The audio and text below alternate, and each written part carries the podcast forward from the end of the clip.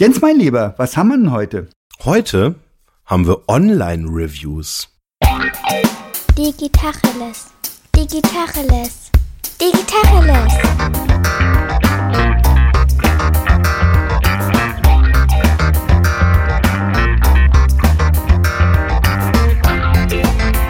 Mein Name ist Jens Wehrmann. Und ich heiße Eckehard Schmieder.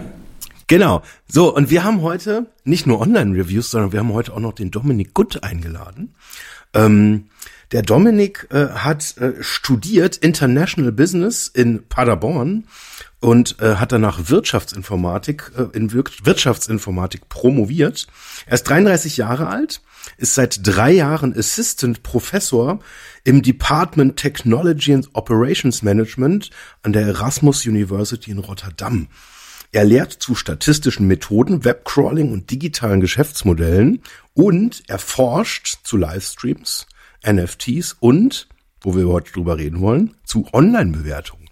Und ich habe den Dominik kennengelernt im Rahmen des Tagion Wissenschaftspreises. Das ist so einer der deutschsprachigen Spitzenpreise, ist auf jeden Fall der höchst dotierte deutschsprachige Preis im Moment.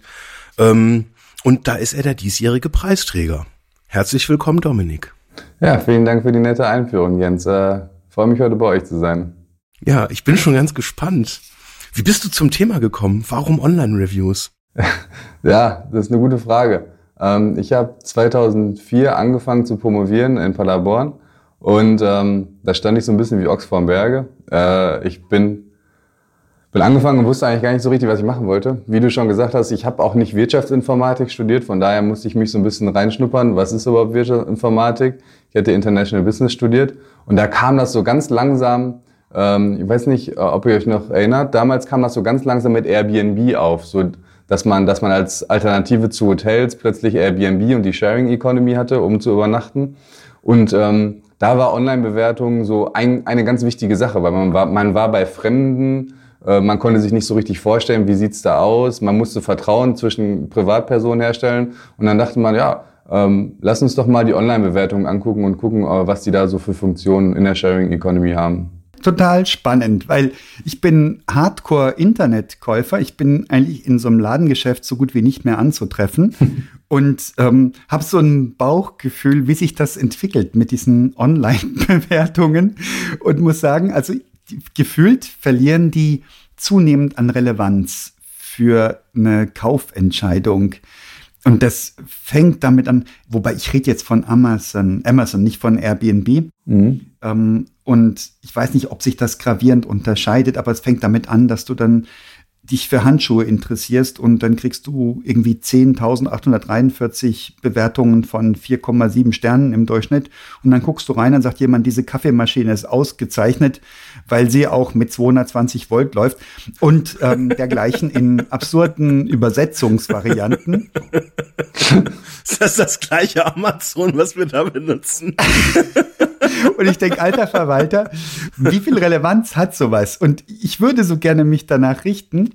Und dann manchmal denke ich, da ist jetzt eine Nase dabei, die sagt, ja, aber der P-Nippel passt gar nicht auf den F-Lunch. Und dann denke ich mir, ja, du bist eine Nase, weil sonst hätten doch die anderen 10.000 auch schon gesagt, dass der P-Nippel nicht auf den F-Lunch passt.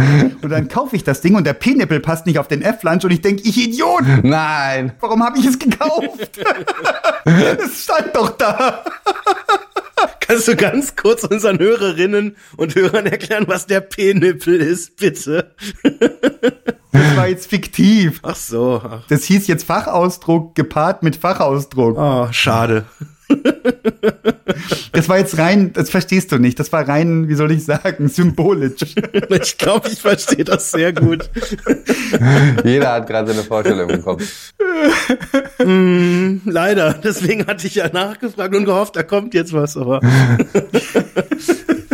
Aber jetzt mal Spaß beiseite. Bei, bei Airbnb hatte ich jetzt persönlich immer so die Empfehlung, äh, die, ähm, die Wahrnehmung, dass wenn wir dann in der Unterkunft waren, dass das dann wirklich ähm, ja schon fast mit aggressiver ähm, mit mit aggressiver Gewalt äh, erkämpft wurde, dass da eine positive Bewertung äh, irgendwie zustande kommt. Also wirklich, also ich hatte den Eindruck, wenn man nicht dann irgendwann sagt, ja, wir bewerten euch wirklich bestmöglich, äh, dann hören die ja eh auf, nicht einen irgendwie zu bombardieren, solange bis halt die maximal beste Bewertung irgendwie rauskommt. Und das ist jetzt so, gerade bei Airbnb ist das so meine Assoziation, die ich da irgendwie immer wieder hatte. Ja, Dito bei Booking.com, also da war ich in, mit meinem Bruder in Frankreich unterwegs und wir waren bei einer jungen Frau, die ihr eigenes Bett vermietet hat. Moment. Erst der Penipel und jetzt das? Die hat dann im Wohnzimmer geschlafen, also alles okay. ja, sorry, es wird immer. Wir sinken heute tief in den Keller. Wir können doch noch mal anfangen. Also das Thema inspiriert, du merkst das. Und die ähm, hat uns aber mindestens 368 Mal gesagt, wir möchten doch bitte Sie positiv bewerten auf Spanisch, Französisch und Englisch, ich schwöre. Ja, ähm, das stimmt. Äh, ich ich glaube, ich muss ganz vorne anfangen. Also.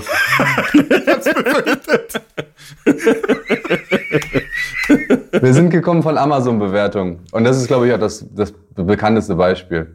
Es ist, es ist wirklich verrückt heutzutage. Ähm, man ist angefangen da, also ich habe damals 2014 angefangen und dann da waren die Datensätze, auf die man geforscht hat, noch überschaubar groß. Heutzutage, acht Jahre später, es sind alle Produkte, die man kauft, haben unglaublich viele Bewertungen.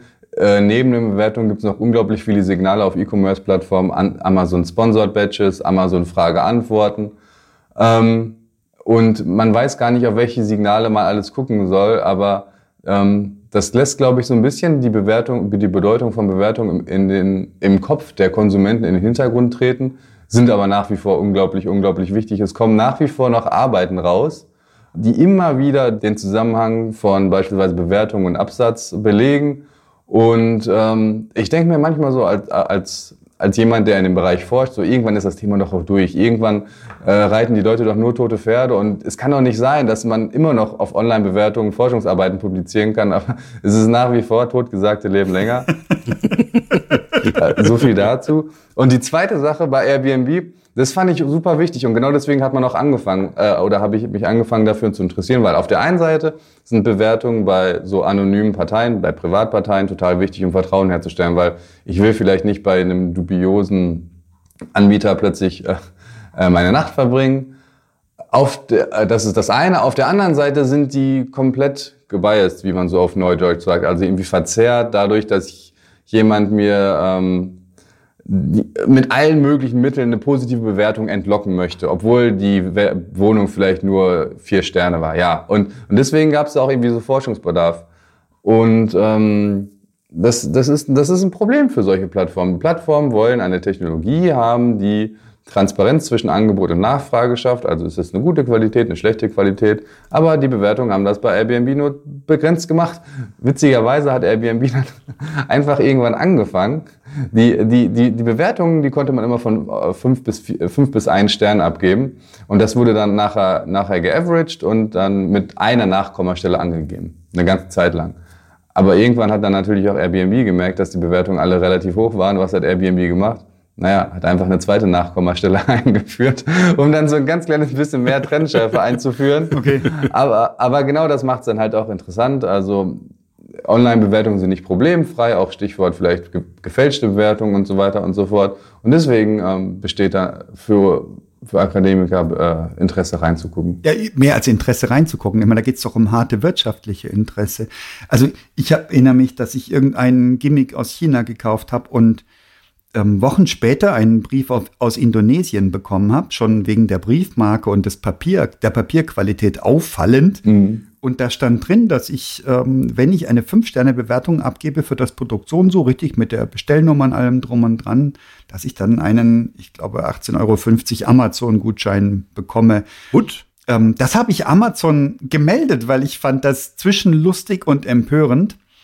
Und ähm, die haben gesagt, ja, ja, selbstverständlich, Amazon immer bemüht und bla und bla und tschüss. Ja, also da kam nichts mehr in irgendeiner Form Nachvollziehbares zurück. Und du sagst, es lohnt sich hier zu forschen. Was passiert denn gerade? Was, was sind denn Erge Forschungsergebnisse? Es wäre ja wichtig, diese Bewertungen zu haben, aber was passiert gerade? Für mich ist das völlig intransparent. Ja. Ich arbeite daran, meine Intra die Intransparenz bei mir abzubauen. Es ist teilweise schwierig, Überblick zu behalten, aber Ähm, es, es tut sich übelst viel letzte Zeit. Ähm, vor kurzem ist eine interessante Arbeit genau zu gefälschten Bewertungen rausgekommen. Äh, die, hat, die hat gezeigt, äh, die gefälschten Bewertungen, die führen schon dazu, dass das Produkt, was gefälschte Bewertungen einkauft, kurzzeitig länger besser verkauft wird, aber dass Amazon auch daran arbeitet, diese gefälschten Bewertungen wieder runterzunehmen. Und dass solche gefälschten Bewertungen äh, entweder durch solche, durch solche postalischen Anschreiben oder durch Facebook-Gruppen tatsächlich in, in Anführungszeichen gefarmt werden. Ach. Und ähm, ja, genau. Ach was, okay. Eine ganz interessante Erkenntnis zu solchen eingekauften Bewertungen ist auch, ähm, die sind oft, wenn sie dann, also wenn jetzt jemand auf so einen Brief mit Geld reagiert äh, und dann eine Bewertung abgibt, sind die Bewertungen meistens höher. Äh, kann man sich ja vorstellen. Leute fühlen sich irgendwie gekauft, geben eine hohe Bewertung ab, ähm, sind aber wenig detailreich. Äh, das heißt, wenn dann Texte geschrieben werden, sind die meistens kürzer und weniger diagnostisch. Und ähm, wenn man jetzt mal auf diese Auswirkungen von, von solchen äh, eingekauften Bewertungen, wenn man sich die genauer anguckt, dann ähm, ja, für solche Verkäufer ist das natürlich super. Aber solche Drittanbieterplattformen ähm, kann es teilweise schwierig werden, weil Amazon, die, die sind froh, wenn auf ihrer Plattform äh, Sachen verkauft werden. Die kriegen, einen, die kriegen einen Teil vom Kuchen ab und denen ist es vielleicht jetzt egal, ob der Anbieter, wo du gekauft hast, wo du eine Bewertung abgekauft bekommen solltest oder bei jemandem anders gekauft wird. Das ist denen vielleicht jetzt nicht primär wichtig. Aber solche Plattformen wie Yelp oder TripAdvisor, die ein relativ neutrales Vergleichsportal sein wollen und damit ihr Geld verdienen mit Werbung und so weiter, die finden das schon eher nicht so gut. Yelp beispielsweise sagt explizit, bei uns dürfen keine Bewertungen abgegeben werden, wenn gekauft wird. Und die sind da proaktiver äh, dagegen vorzugehen. Was machen die? Ähm, die schreiben rein, dass, äh, dass man das nicht soll. Und die haben auch einen Fake-Review-Filter, den, den die relativ prominent bewerben. Amazon hat den natürlich auch. Aber ähm, Yelp sagt äh, expliziter, dass das unerwünscht ist. Was für Mittel haben die denn, Dominik, um das rauszufinden? Also bei Amazon weiß ich, da gibt's dieses, diesen kleinen Stempel verifizierter Kauf. Ja, genau. Und du hast auch so ein grünes ähm, Etikett, Produkt wurde ähm, gereviewt nach kostenloser Zusendung. Also damit man da Transparenz hat, da hat jemand das Ding kostenlos geschickt bekommen. Mhm. Was machen Yelp oder TripAdvisor? Natürlich hat Yelp beispielsweise nicht die Möglichkeit, jetzt den Kauf zu verifizieren, weil das alles offline, eher, offline in einem Restaurant beispielsweise stattfindet. Yelp äh, musste auf Heuristiken zurückgreifen. Die haben äh, maschinelle Lernmodelle beispielsweise. Also ich gehe davon aus, dass die auf maschinelles Lernen zurückgreifen, um ähm, ihren Fake-Review-Filter zu informieren, welche Bewertungen eventuell ähm, äh, nicht gezeigt werden. Und natürlich lassen sie sich nicht in die Karte gucken, wie dieses Lernverfahren jetzt aussieht, müssen aber beispielsweise ähm, auf äh, gucken sich Charakteristiken der Bewertung im Zweifelsfall an, die Texte, die Höhe der Bewertung, eventuell zu welcher Tageszeit das ist, hat, das, hat dieses Profil desjenigen, der bewertet hat, der hat ja schon viele Bewertungen abgegeben, hat er viele Freunde, also so Kontextvariablen von diesemjenigen, der bewertet hat. Im Endeffekt ist es aber wirklich nur eine Heuristik und ähm, ist schwer nachzuvollziehen. Und solche Seiten, ja, die haben schon, äh, die haben schon kein, kein leichtes Leben dagegen anzukämpfen. Das ist ähm, unbefriedigend, gell? Ja. Was gibt's denn für einen ganz normalen User? Hm, wenn in irgendeinem Online-Shop und sehe, wow, ganz viele Sterne. Du hast jetzt ein paar Kriterien gesagt, zum Beispiel, wie, wie spezifisch ist so eine Bewertung. Ne? Da kann man schon mal sagen, wow, wenn das so Allgemeinplätze sind, ja, der Product very good, ähm, does everything it should, so etwa. Mhm. Und dann sagst du, ja gut, könnte auch wo überall stehen. Ne? Ja. Und wenn das irgendwie spezifisch wird, dann hätte ich jetzt auch ein Indiz dafür, dass das wahrscheinlich oder möglicherweise echter ist. Gibt es denn andere Dinge, die wir als ganz normale User und Nichtwissenschaftler anwenden könnten? Irgendwelche Kriterien, wo du sagst, da musst du drauf achten, das sieht schon, weil die Kontakte zum Beispiel von den Reviewern finde ich eher aufwendig dann zu verfolgen. Das weiß ich nicht, ob ich das tun würde für jedes Produkt. Nee, das stimmt. Ähm, das ist auch nur begrenzt nachvollziehbar von Seite zu Seite. Also beispielsweise, wenn man jetzt irgendwie sieht, auf so auf, auf Yelp oder TripAdvisor, die teilweise wie so ein wie so ein soziales Netzwerk aufgebaut sind, da geht das schon eher. Auf Amazon ist das eher schwer nachzuvollziehen. Also ich, ich bin mir immer nicht so ganz sicher. Also vielleicht eine ganz persönliche ähm, Ansicht dazu. Ich finde es schwierig nachzuvollziehen. Man kann einen extrem ausführlichen Text lesen. Das kann ein int äh, intrinsisch motivierter Mensch sein, der einfach die, dieses Produkt super findet. Der schreibt eine Seite Bewertung. Kann aber auch genauso gut sein, dass es eine vorformulierte Sache von der Firma ist. Ich weiß es nicht genau. Worauf ich persönlich einfach nur immer gucke, ist, naja, in so Online-Bewertungen, immer wenn man Menschen eine Bühne gibt, habe hab ich das Gefühl, haben Menschen so die Tendenz, nicht nur über das Produkt zu erzählen, sondern auch, auch irgendwie viel über sich preiszugeben. Und dann gucke ich einfach so ein bisschen, okay, von dem, was ich lese, tickt dieser Mensch vielleicht so ein bisschen ähnlich wie ich oder, oder ist das vielleicht eher nicht so? Also ist, ist dieser Kunde, ähm, ist der mir vielleicht ein kleines bisschen ähnlich, wie der so, wie der so schreibt, wie der so einfach so, ähm, wie der das Produkt beschreibt. Und dann, wenn ich so sehe, okay, in dem sehe ich mich so ein kleines bisschen, dann habe ich das Gefühl, dann, dann gewichte ich die in meiner Kaufentscheidung so ein kleines bisschen mehr. Natürlich kann ich dann nicht sagen, ob das gefälscht ist oder nicht. Ja. Also ein Punkt, den, den ich tatsächlich mache, das ist so, so ein bisschen so ähnlich. Ähm, ich gucke mir tatsächlich häufig, bevor ich was kaufe, die ähm, Bewertung bei den Ein-Sterne oder die, die, die Formulierung bei den Ein-Sterne-Bewertungen an, um rauszufinden, ob da irgend so ein Knackpunkt noch ist, den ich bei dem Produkt vielleicht irgendwie zum Beispiel so ein P-Nippel oder so ein F-Flansch, um das nochmal aufzugreifen. Und wenn ich halt zu Hause den F-Flansch habe, aber eigentlich dann, dann ne, oder ich habe das Beispiel jetzt immer noch nicht ganz verstanden.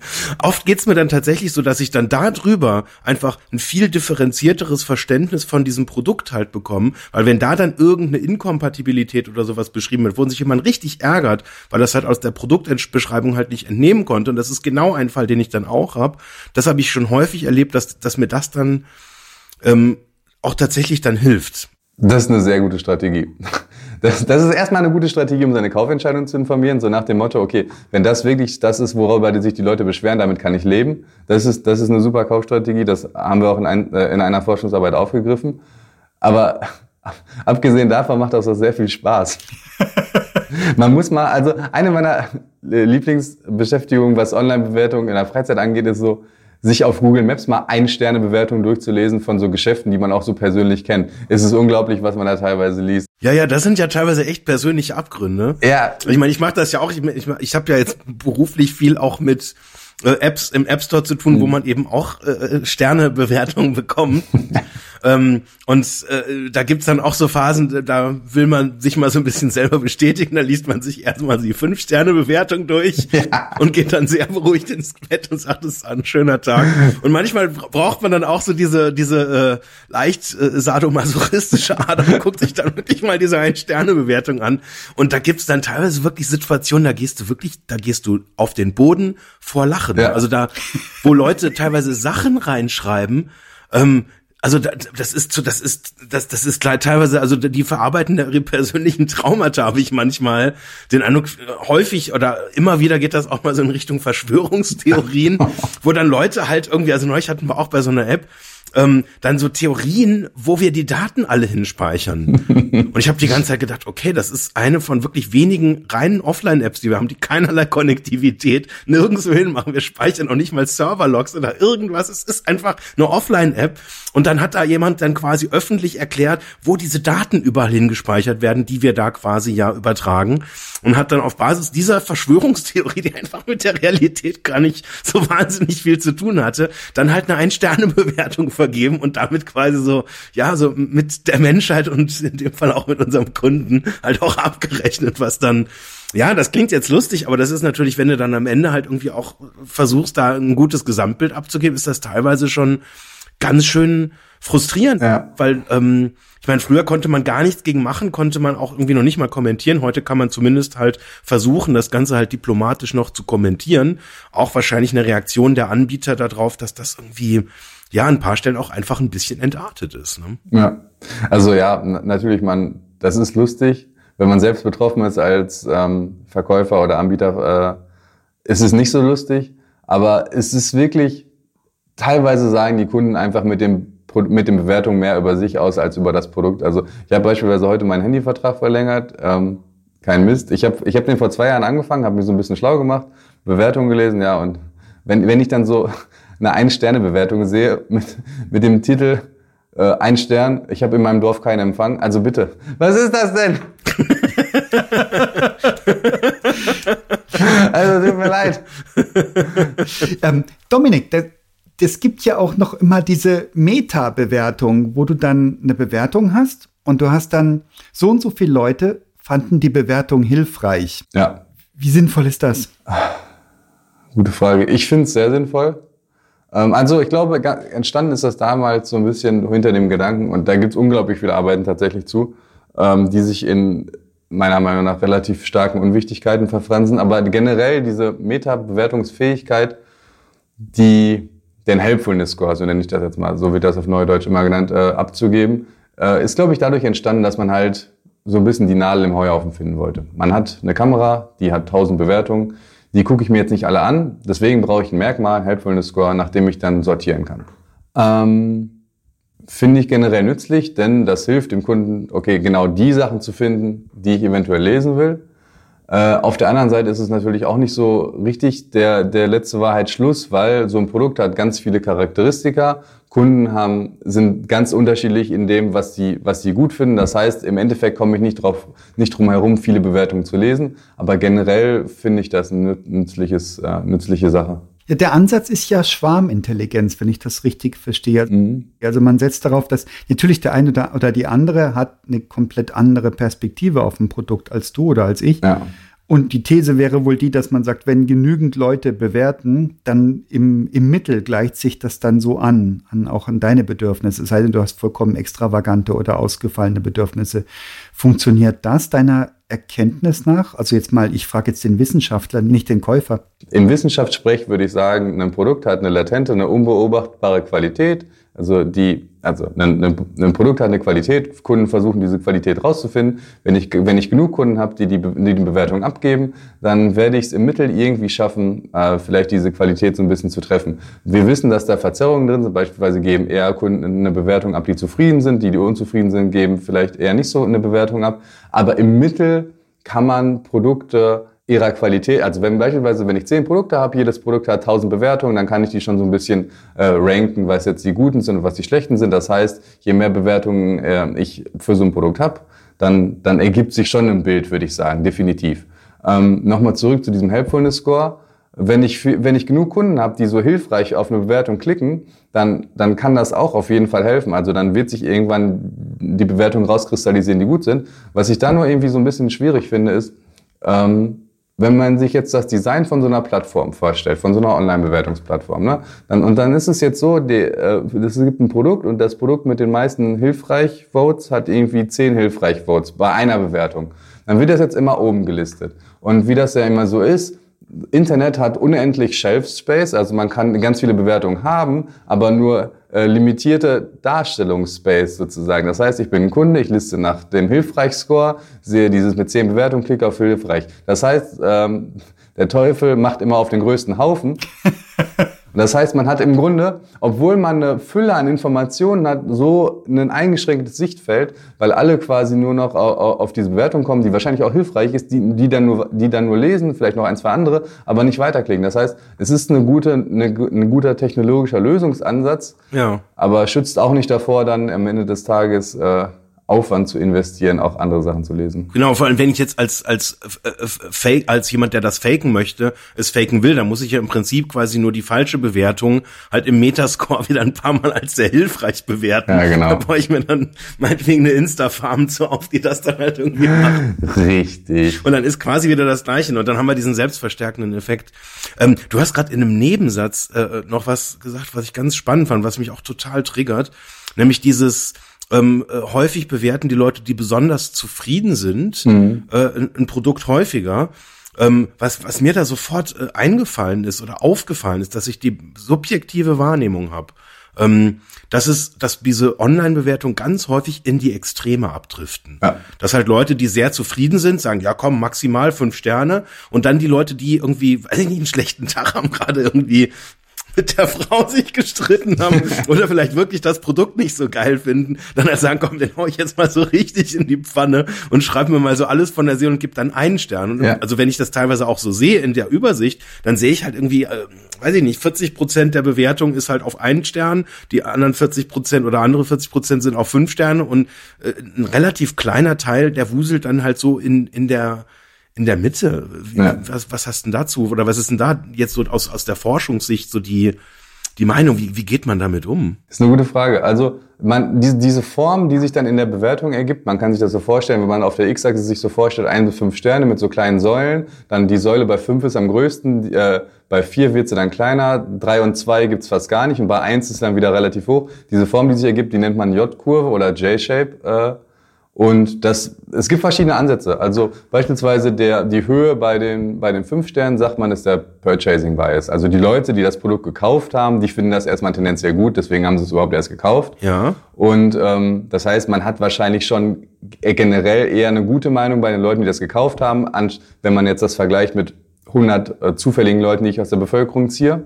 Das heißt, da hat man schon eher hohe Bewertungen. Und die Leute, die es dann noch, die dann noch eine Bewertung abgeben, also nochmal eine Teilmenge von denen, die gekauft haben, die machen das, weil weil sie ganz zufrieden sind, weil wenn die diese Glücksgefühle haben, dann, dann geben die vielleicht eine Bewertung ab, wollen, auch, wollen vielleicht auch zeigen, was sie für einen klugen Kauf gemacht haben, auch wenn man in einem guten Restaurant gewesen ist und sich darüber erlassen kann, äh, wie toll denn das Steak gewesen ist oder wie insidermäßig denn jetzt bitte diese neue Asia-Küche gewesen ist, dann kann man das immer gut, immer eine gute Bewertung machen. Wenn ich eine schlechte Bewertung abgehe, aha, dann offenbart das ja auch über mich als Kunden, dass ich vielleicht nicht so eine gute Kaufentscheidung gemacht habe. Auf der anderen Seite ist es natürlich auch echt ein Träger, so ähm, wenn die Kamera nach, nach zwei Stunden kaputt gegangen ist, wenn, wenn mein Drucker beispielsweise nicht die Anschlüsse hat, die der Hersteller irgendwie versprochen hat, oder wenn ich nur so eine, mich so über so eine nervige App anmelden muss, damit ich überhaupt einen Scan machen kann.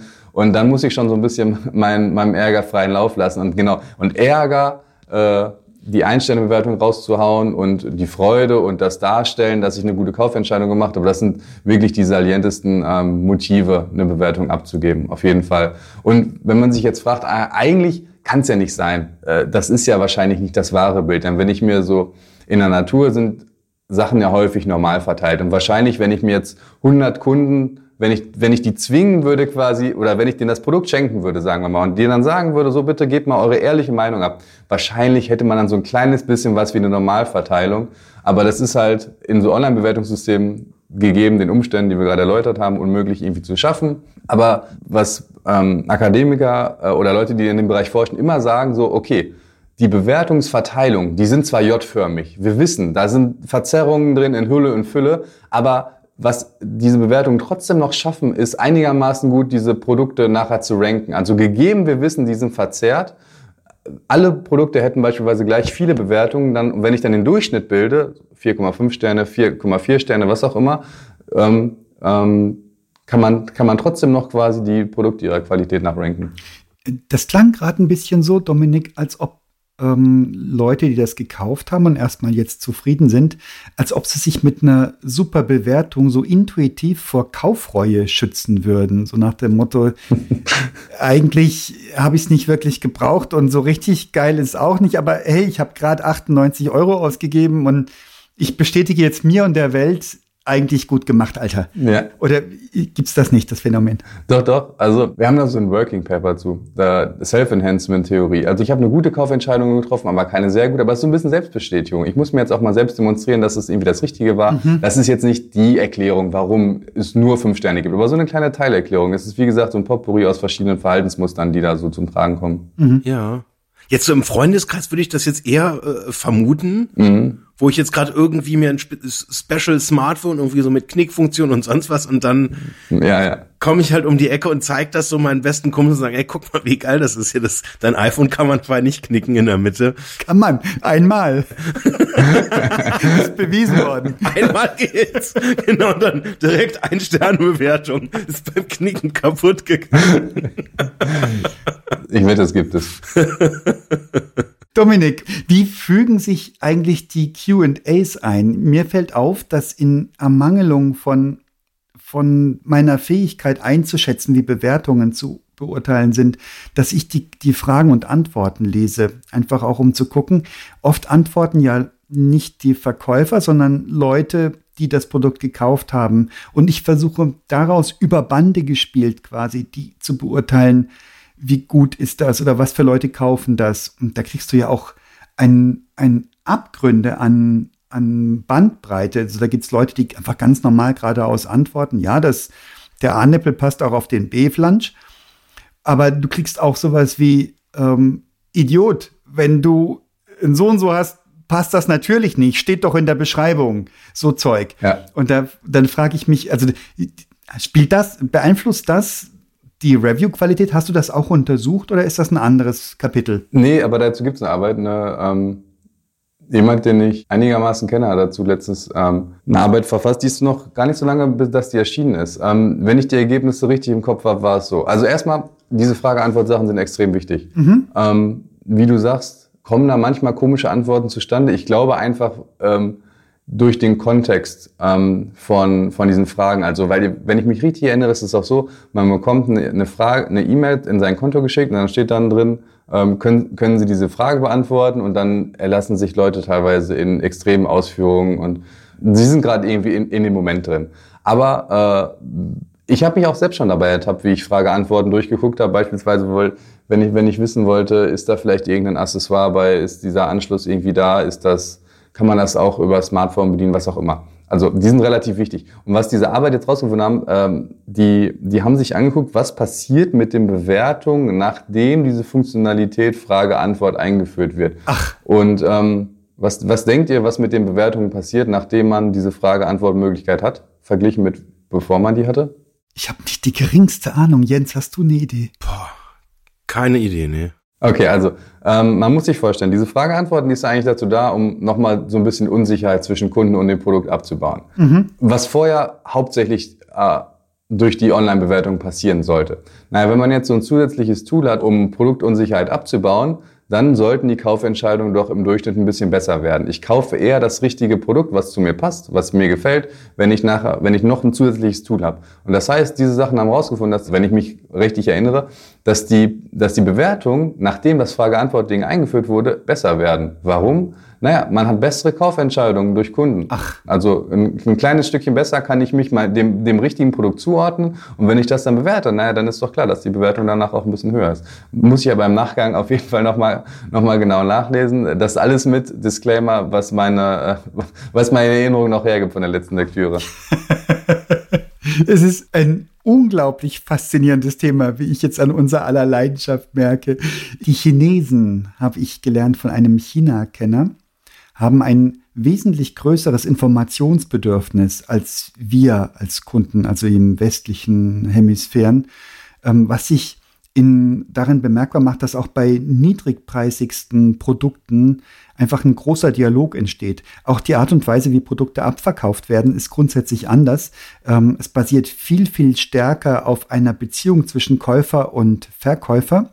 Und kleine Online-Händler haben sich richtig Nischen erarbeitet, indem sie so kleine, so richtige Shows machen und mit einer großen Gefolgschaft lustige Dinge erzählen über die Produkte, die die Eigenschaften rühmen, sagen, was dazu passt und ähm, manche haben es da so richtig, kriegen da so eine so eine B-Promi-Berühmtheit. Was können wir über uns als, jetzt sagen wir mal, ich vermute, du hast den deutschsprachigen Raum untersucht, vielleicht sogar auch nur Deutschland. Gibt es für uns irgendwelche Eigenschaften in Abgrenzung zu anderen Kulturen, wo man sagen kann, wir sind als Bewertende eher Leute, die auf dieses oder jenes achten oder so oder so reagieren. Puh, für Deutsche an sich finde ich schwer zu sagen. Vielleicht mal, vielleicht mal eine generelle Sache. Es gibt eine Arbeit tatsächlich, die hat sich angeguckt, wie wirkt sich die kulturelle Distanz zwischen dem Bewerter und dem Bewertungsgegenstand aus. Also kulturelle Distanz ähm, wurde beispielsweise operationalisiert durch solche Forscher wie Hofstede. Die haben gesagt, Kulturen kann man ganz grob beschreiben über die Charakteristika ähm, ähm, oh, Power Distance. Also da gibt es so verschiedene Charakteristika. Und je weiter, beispielsweise, also wenn man einen Tourist hat aus Land A und der ist es relativ weit entfernt zum Restaurant äh, im, in Kultur B, dann führt die Distanz dazu, dass die Bewertungen tendenziell ein bisschen besser werden als Kunden, die aus dem gleichen Kulturkreis kommen wie das Restaurant. Ach. Also Distanz führt zu besseren Bewertungen. Aber deine Frage ist, glaube ich, so ein bisschen in eine andere Richtung gegangen, nämlich, okay, was kann man über Leute aus Deutschland als Bewerter sagen? Dazu habe ich tatsächlich noch überhaupt nichts gelesen. Generell würde ich, glaube ich, sagen, Leute aus Deutschland, das ist ein kleines Besserwisservölkchen. Wenn ich da Bewertungen lese, dann habe ich das Gefühl, dann, dann wissen immer alle alles richtig gut, richtig genau und auch so ein teilweise ein bisschen besser besser als vielleicht der, der andere Bewerter. da gibt es tatsächlich Arbeiten zu, dass Leute teilweise in Bewertungen dazu tendieren, andere Bewertungen eventuell hm, zu verbessern, wenn sie mit denen nicht übereinstimmen. Also da passieren auch so ein bisschen Interaktionen zwischen. Das ist aber wirklich gesagt eine Mutmaßung. Ähm, da habe ich noch nichts zu gesehen den, den Effekt habe ich ein paar Mal schon in so Online-Foren, also jetzt gar nicht so sehr in, in, der, in der klassischen Bewertungsportalen, aber in so quasi so freiwilligen Portalen, wo sich dann Menschen zu einem Interessen Gebiet auftauchen, wo ich irgendwie so den Eindruck habe, da, da kommt irgendwie so eine Frage und dann kannst du irgendwie so rückwärts zählen, so bis, weiß ich nicht, von, von sechs irgendwie an runter und irgendwann kommt zu so dieser Punkt, da kippt das und dann schreibt irgendjemand, ja gut, aber das hätte man jetzt auch eigentlich da und da schon nachlesen können und ja, so lesen wäre cool, wenn man das könnte und dann kommt irgendwie so ein Kommentar unter der Gürtellinie und dann so komplette Armageddon-Stimmung und Weltuntergang und irgendwie und dann hauen sich alle irgendwie nur noch, bis dann irgendwann der Moderator den, den, äh, den, den äh, Chatverlauf irgendwie einfach beendet, weil es halt irgendwie total eskaliert. Ist das jetzt auch einfach nur subjektive Wahrnehmung oder ist das, gibt's da auch irgendwie einen Effekt, wie man das erklären kann, dass sowas passiert? Oder ist das auch vielleicht so ein deutsches Phänomen, dass man es dann einfach immer besser weiß und sich dann in so ein in so einen Wettkampf irgendwie auch mit den anderen Leuten, die sich da schreiben, begibt? Oder was ist das für ein Effekt? Boah, das ist eine gute Frage. Ich glaube, du hattest recht, als du gesagt hast, das gibt bei Online-Bewertungen weniger. Also da, da bezieht man sich teilweise schon auf, auf den Gegenstand. So ein bisschen Interaktion zwischen den Bewertungen gibt es, aber extrem gering. Insofern ist das auf jeden Fall so. Also beispielsweise ähm, ähm, Frage-Antwort-Foren sind eben wichtig. So beispielsweise Stack Overflow, wenn man programmiert da ähm, schreibt dann jemand, okay, wie kann ich in Python eine For-Loop schreiben? Wie kann ich in Python meine, meine CSV-Daten einlesen? Also ganz, ganz grundlegende Fragen. Und dann gibt's dann eine Antwort und manche Leute müssen dann erstmal richtig reinhauen, so, boah, wenn, wenn du das nicht kannst, dann lass dein PC am besten gleich aus oder so, wie, wie du gesagt hast. So, so, sowas sieht man schon. Ich würde sagen, das kann so aus der Dynamik der Konversation rauskommen oder wenn auch beispielsweise Leute bei, bei Themen irgendwie nicht übereinstimmen, wie ist das oder das der richtige Weg? Und ganz viel ist, glaube ich, halt auch getrieben, ganz, ganz banal durch die Anonymität des Internets. Also da Anonymität bringt teilweise, glaube ich, wirklich das Schlimmste in Leuten hervor. Da werden dann, bei Bewertungen ist noch relativ harmlos, da werden vielleicht gefälschte Bewertungen gegeben, aber bei solchen, bei solchen Foren, da werden dann natürlich Schimpfwörter ausgepackt, diffamiert, äh, Leute, Leute beleidigt und ähm, dann, wie du schon gesagt hast, dann muss ein Moderator einschreiten oder äh, Threads werden dann einfach eingestellt und ähm, das ist, glaube ich, auch beispielsweise der Grund. Es gibt auch diese, diese berühmte Plattform Reddit, was ja eigentlich ein Riesenforum ist, wo sich Leute austauschen, dass die Moderatorbots eingeführt haben. Die sind programmiert, auf bestimmte Sachen hinzuweisen, äh, ja. Kommentare eventuell zu moderieren. Und ähm, das ist auch einer der großen Forschungszweige, die ich mir angucke. Wie ist user-generierter Content? Also was schreiben Leute im Internet?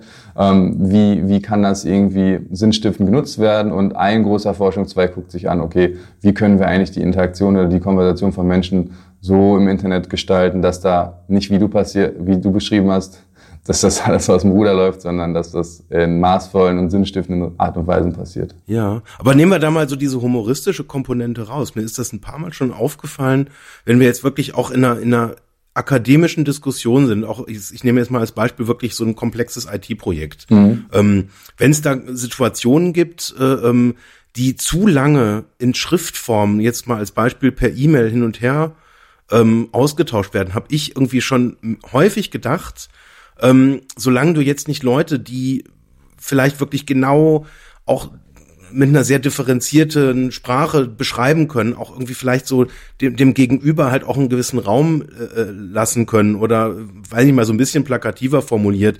Ähm, wenn du Schriftsteller länger per E-Mail austauschen lässt, geht das, glaube ich, eine ziemliche Zeit lang gut.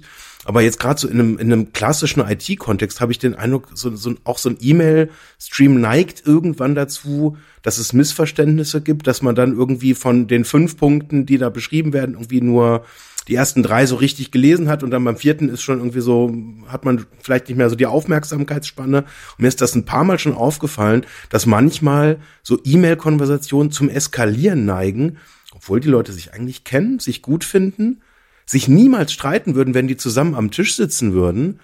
Ähm, und da habe ich oft schon so gesagt, das ist dann auch vielleicht einfach so die Grenze unserer ja, Schriftkommunikation, die ja manchmal auch da erreicht ist und manchmal hilft es da einfach, wenn man dann eine Zoom-Konferenz dann irgendwie dazwischen hat, wo man einfach so andere Emotionen auch auffangen kann, die man vielleicht in der Schriftform einfach nicht so umfassend ausdrücken kann weiß ich nicht, was dann genau der Effekt ist, aber so kommt es mir vor. Ja, absolut. Aber das wäre doch mal ein super Vorschlag, wenn man bei Amazon regelmäßig so Zeitpunkte hätte, wo sich Käufer und Interessenten in einer Zoom-Konferenz zu einem Produkt austauschen würden, fände ich super. Das wäre witzig. Wieso hast du es gekauft und wieso brauchst du das und wieso, wie war das und so weiter. Hat das Thema Unboxing Uh. auch irgendeine Relevanz auf die Bewertungen? Sind Leute, die unboxen, ähm, bessere, bewerten die dann auch? Oder, oder ist das dann schon abgefeiert? Oder ist das überhaupt Gegenstand deiner Forschung auch, Dominik? Ganz heißes Thema, ganz heißes Thema. Warum? ähm, also ich habe letztens, ähm, da, das ist glaube ich schon so wirklich im Moment mit Forschungsgrenze. ähm, es gibt Versuche zu gucken, wie bewerten sich beispielsweise ähm, Livestreams von Product Endorsements, also beispielsweise Verkäufer heuert einen Influencer an, der live auf Instagram in, in Videos ähm, das Produkt vorführt. Wie wirkt sich das auf die Verkäufe aus, auf die Bewertung aus? Kann ich noch gar keine gesicherten Erkenntnisse zu sagen. Ich denke mal, ja, wahrscheinlich verkauft sich das ja mehr. Die Bewertungen werden auch besser. Und aber die Frage ist dann so, wie, wie, wie groß ist der messbare Effekt? Aber ich bin mir ziemlich sicher, dass es da was gibt.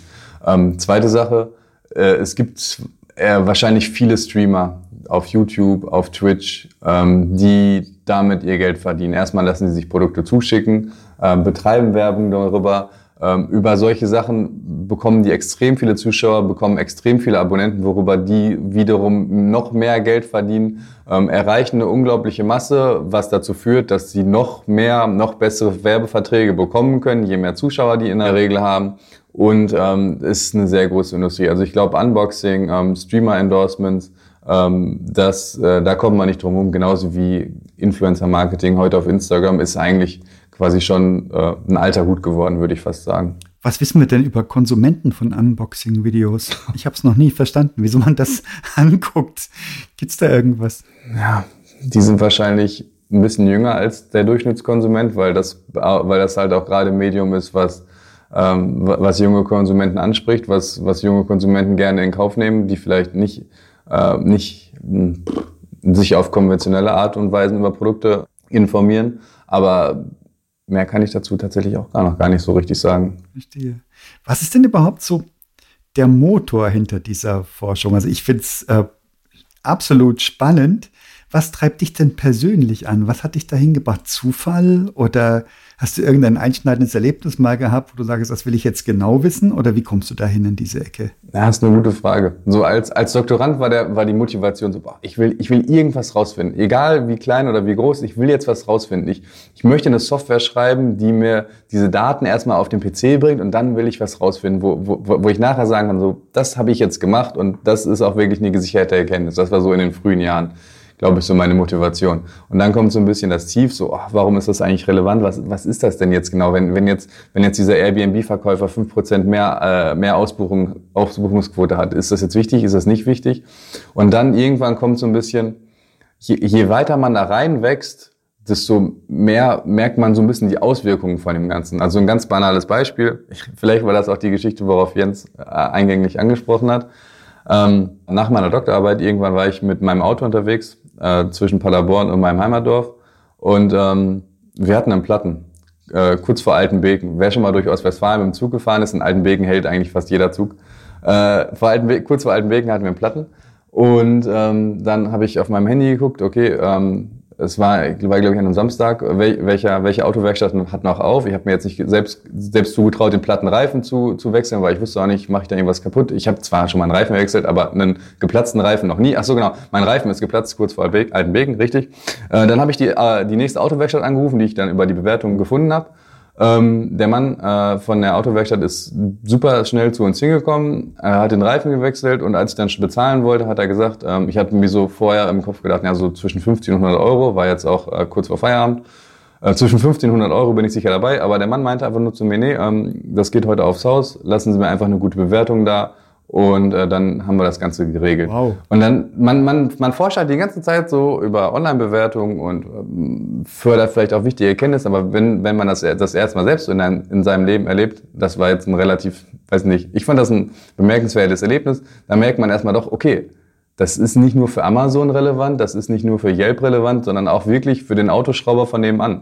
Und das fand ich relativ krass. Ja. Das ist richtig, ja. Ich bin auch schon oft äh, angesprochen worden, ähm, und gebeten worden, eine gute Bewertung zu hinterlassen. Und das mache ich dann tatsächlich auch, wenn ich mich irgendwo wohlgefühlt habe.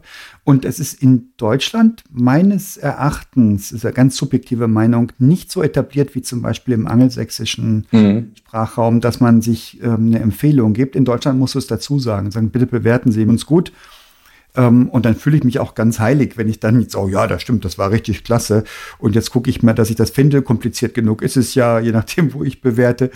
Und gebe das dann rein und dann fühle ich mich, als ob ich ein richtig fettes Trinkgeld gegeben hätte, mhm. weil ich eine gute Bewertung abgebe. Ja. Das ist Deutsch, oder? Keine Ahnung. Ja, vielleicht ein bisschen schon, aber ich glaube auch, dass es äh, woanders eher gang und gäbe ist, dass man weiß, dass es, dass es wichtig ist. Aber ähm, das hat mir auf jeden Fall nochmal so richtig gegeben, okay, das, was man macht, das ist nah am Leben dran und das ist wichtig ja. für mehr Leute, als man, glaube ich, denkt. Mhm. In, in beide Richtungen, glaube ich. Ne? Ich meine, das ist ja sowohl, du hattest gerade fettes Trinkgeld gesagt, mhm. Dominik, du hast gerade so, so einen preislichen Anker genannt, die damit ja sozusagen jetzt auch ähm, äh, äh der, der Mensch, der geholfen hat, auch äh, de, de, ein, als Wert der Bewertung halt auch äh, zuschreibt.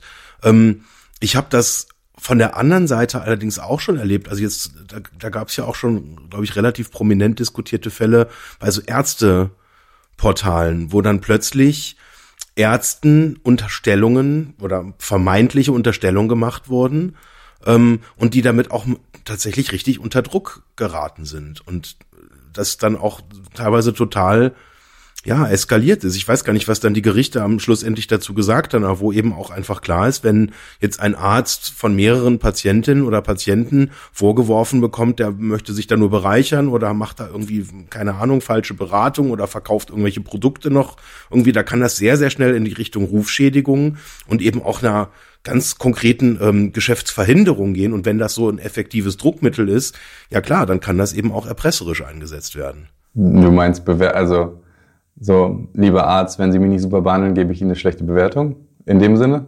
Ich weiß es gar nicht, wie wie es dann im, im Einzelfall dann zu diesen schlechten Bewertungen halt irgendwie kam, aber vielleicht auch, dass man irgendwie sich nicht wertgeschätzt genug gefühlt hat oder irgendwie keine Ahnung oder vielleicht, weiß ich nicht, so so aller Event beim Konkurrent, mhm. dass dann irgendwie der, der der Nachbararzt sagt, dann bewerte ich dir nochmal schlecht, gut war nie da, aber ähm, wo natürlich ja, wo, wo man Dinge eben auch beeinflussen kann. Ja. Ich meine, gerade da wo wenig Bewertung da ist, ist natürlich der, der, der Stellenwert von einer einzelnen Bewertung. Ich meine, wenn ich jetzt irgendwie ein kleiner äh, Laden auf dem Dorf bin, habe zehn Bewertungen bei Google mhm. und dann haut mir da halt einer irgendwie, äh, keine Ahnung, richtig böses Kommentar rein und einen Stern.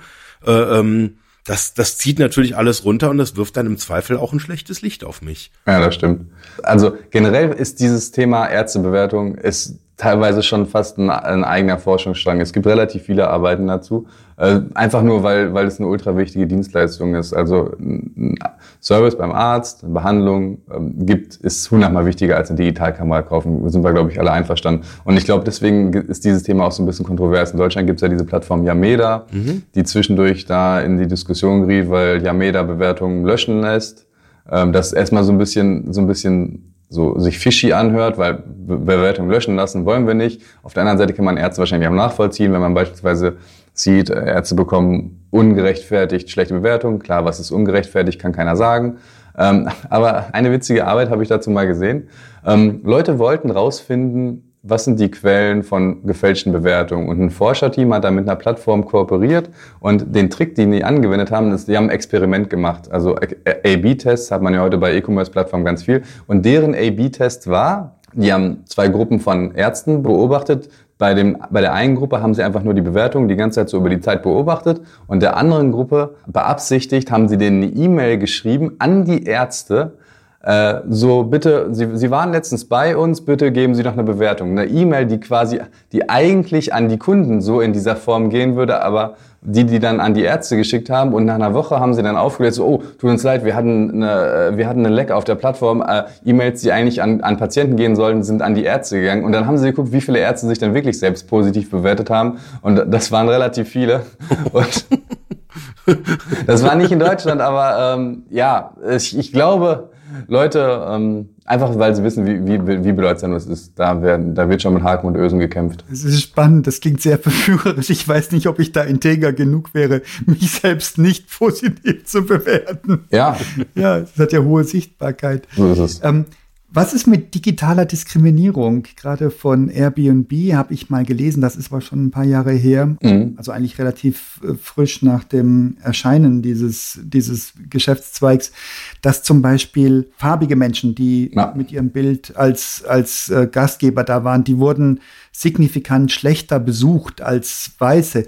Gibt es das auch im äh, Bewertungsumfeld, irgendeine Form von digitaler Diskriminierung?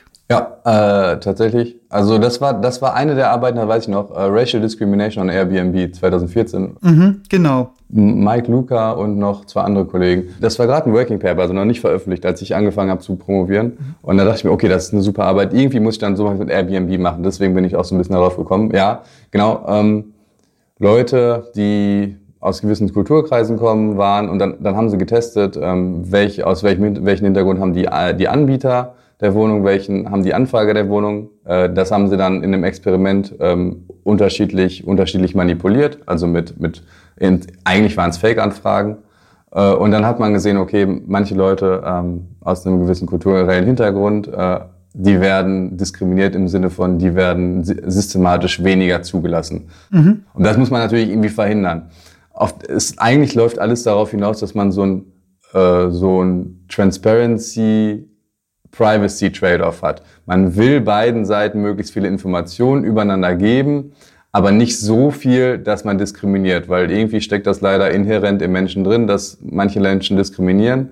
Aber irgendwie ist, ist es extrem schwierig zu balancieren. Airbnb hat dann beispielsweise teilweise Merk äh, Maßnahmen genommen, bei einer Buchungsanfrage nicht alle Informationen zu präsentieren und ähm, da, dem, das so ein bisschen einzudämmen. Und das, das Gleiche ist beispielsweise auch bei Uber gefunden worden. Wenn ein Uber-Mitfahrer eine Anfrage an Fahrer stellt, dann wird diskriminiert, wenn beispielsweise im Hintergrund eine, ähm, eine Regenbogenfahne ist, dann werden diese signifikant weniger angenommen oder wenn man die Hautfarbe beispielsweise von einem Anfrage sieht. Und das ist extrem schwierig, weil eigentlich sollte da sowas in der Gesellschaft generell nicht vorkommen und äh, Informationssysteme sollten nicht so gestaltet werden, dass die dafür anfällig sind. Mhm. Und das ist eine extrem wichtige gesellschaftliche Herausforderung. Mhm. Da ist gerade bei mir noch ein, ein anderer Punkt nochmal so ähm, aufgekommen. Da geht's jetzt ähm, auch um einen so, so einen systematischen Fehler, den ich häufig schon in so Bewertungsplattformen oder was heißt schon Fehler, eher ein Effekt, ähm, dass die Menschen, die äh, eine Bewertung abgeben, äh, unterbewusst den bereits existierenden Bewertungen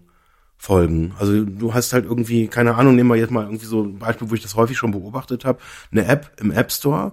Ähm, und wenn die ersten drei oder vier Bewertungen positiv sind, dann ist die Wahrscheinlichkeit, dass danach die Bewertungen auch weiter positiv bleiben, signifikant viel höher, mhm. als wenn es, wenn man es andersrum macht. Und der, also der besteht, oder dieser, äh, dieser äh, ja, dieser Bestätigungseffekt, der passiert sowohl nach oben als auch nach unten. Gibt es da auch irgendwie, oder hast du da auch irgendeine eine wissenschaftliche Sicht auf dieses Thema? Warum? Ja, man würde klassisch von Herding sprechen, tatsächlich. Also man, man schließt sich so einer gewissen Herde an. Und es gibt eine Arbeit, die, die nennt sich ähm, äh, First Review Bias. Die haben die exakt gleichen Etablissements, beispielsweise Restaurants, über zwei Plattformen verglichen. Also die Bewertungen müssten per Definition eigentlich komplett gleich sein, weil es das gleiche Restaurant ist. Dann haben sie nur unterschieden, haben Restaurants durch Zufall auf der einen Plattform eine positive, auf der anderen Plattform eine negative Bewertung bekommen. Im, im, im, Im Mittel müsste sich das auspendeln. Tut es auch, aber es braucht relativ lange, denn diese eine Sache, die erstmal negativ und dann pendelt sich das so von negativ auf positiv ein, das braucht relativ lange, bis das dann, wenn man, und das auf der anderen Plattform vergleicht, das andere hat dann beispielsweise eine, eine extrem positive bekommen, vielleicht ein bisschen zu gut und das pendelt sich dann auch über die Zeit an und bis das dann quasi beides bei dem gleichen ist, das dauert relativ lange, weil die Leute einfach sich so ein bisschen von dem vorigen äh, beeinflussen lassen und dann quasi wie in so einen Herdeneffekt haben. Das hört sich jetzt vielleicht so ein bisschen äh, äh, widersprüchlich an zu dem, was ich vorhin gesagt habe. So Leute, teilweise äh, widersprechen sich Leute. Das sind alles halt so Verhaltenspattern, die man auf Plattformen dann ganz wild gemischt irgendwie sieht. Manchmal, manchmal sieht man vielleicht das eine, das erinnert einen ähm, an dieses eine Phänomen, dann an das andere Phänomen. Der Wahrheitsletzter Schluss liegt irgendwo dann im Zusammenspiel von ganz vielen äh, Systematiken. Aber das sind nachvollziehbare Phänomene. Ich weiß es auch, wenn ich einen Workshop mache und ich frage dann die Workshop-Gruppe, okay, gebt mir mal Blitzlichter, wie hat es euch denn getaugt? Mhm. Und ich neige mich unmerklich der Person in der Gruppe zu, von der ich die meisten positiven Signale bekommen habe, weil ich weiß, sie wird potenziell positiv antworten und ich weiß, dann kippt das Ganze ins Positive. Das ist genau dieser, dieser First Review Bias, Mhm. den du da direkt sehen kannst. Und dann haben wir auch schon in einer Digitacheles-Folge von Reaktanz gehört. Der fünfte in der Reihe wird aus Prinzip widersprechen.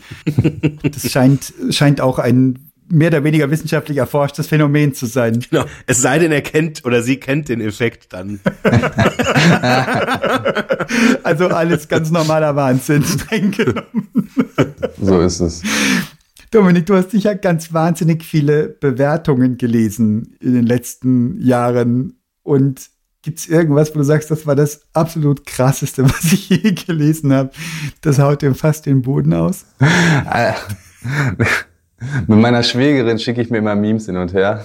Also Memes, das sind, das sind diese, diese lustigen Bilder im Internet, wo dann mit, mit, mit, mit, mit witzigen, teilweise geistreichen Titeln.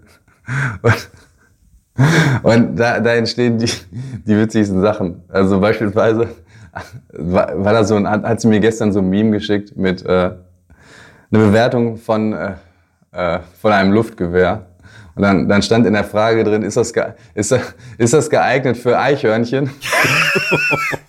hat der Antwortende geschrieben, nee, äh, für Eich, Eichhörnchen ist das überhaupt nicht geeignet. Das Gewehr ist viel zu groß, dass es ein Eichhörnchen in seinem Nest verstecken könnte und dann sehen das ja alle anderen Eichhörnchen. Also es hört sich blöd an, weil das offensichtlich kurios ist. Aber es ist mir, ist mir doch im Kopf geblieben. Oder ta tatsächlich, es gibt für den Pazifischen Ozean Bewertung. Also wer kann denn, wer hat denn eine objektive Meinung zum Pazifischen Ozean? Oder wer, wer sagt denn bitte, oh, das ist vier Sterne, das ist viel schlechter als das Mittelmeer.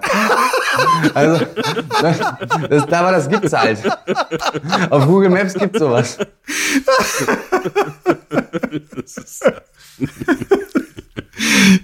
Dominik, was für ein herrlicher Ausflug in die Abgründe des Menschseins. Ja, so, so ist es. Das, das, das ist wirklich so eine Sache von Online-Bewertung. Es ist eine, eine Exkursion in die Tiefen und Untiefen. Ja. Wo, wo geht die Reise hin? Was sind, was sind so die nächsten großen Untersuchungsfelder? Was sind so die weißen Flecke auf der Landkarte, die es noch zu untersuchen gilt? Ähm, also online-bewertungstechnisch äh, treibt mich im Moment um äh, App Stores. Äh, da Apple hatte mal eine Zeit lang die Policy, dass wenn man ein, ein Update zu seiner App macht, dass dann alle Bewertungen gelöscht werden. Und das ist natürlich relativ spannend zu gucken. Ähm, da, da, da finden wir raus, das ist eigentlich schlecht für alle Apps, außer für Apps, denen es eh schon gut geht.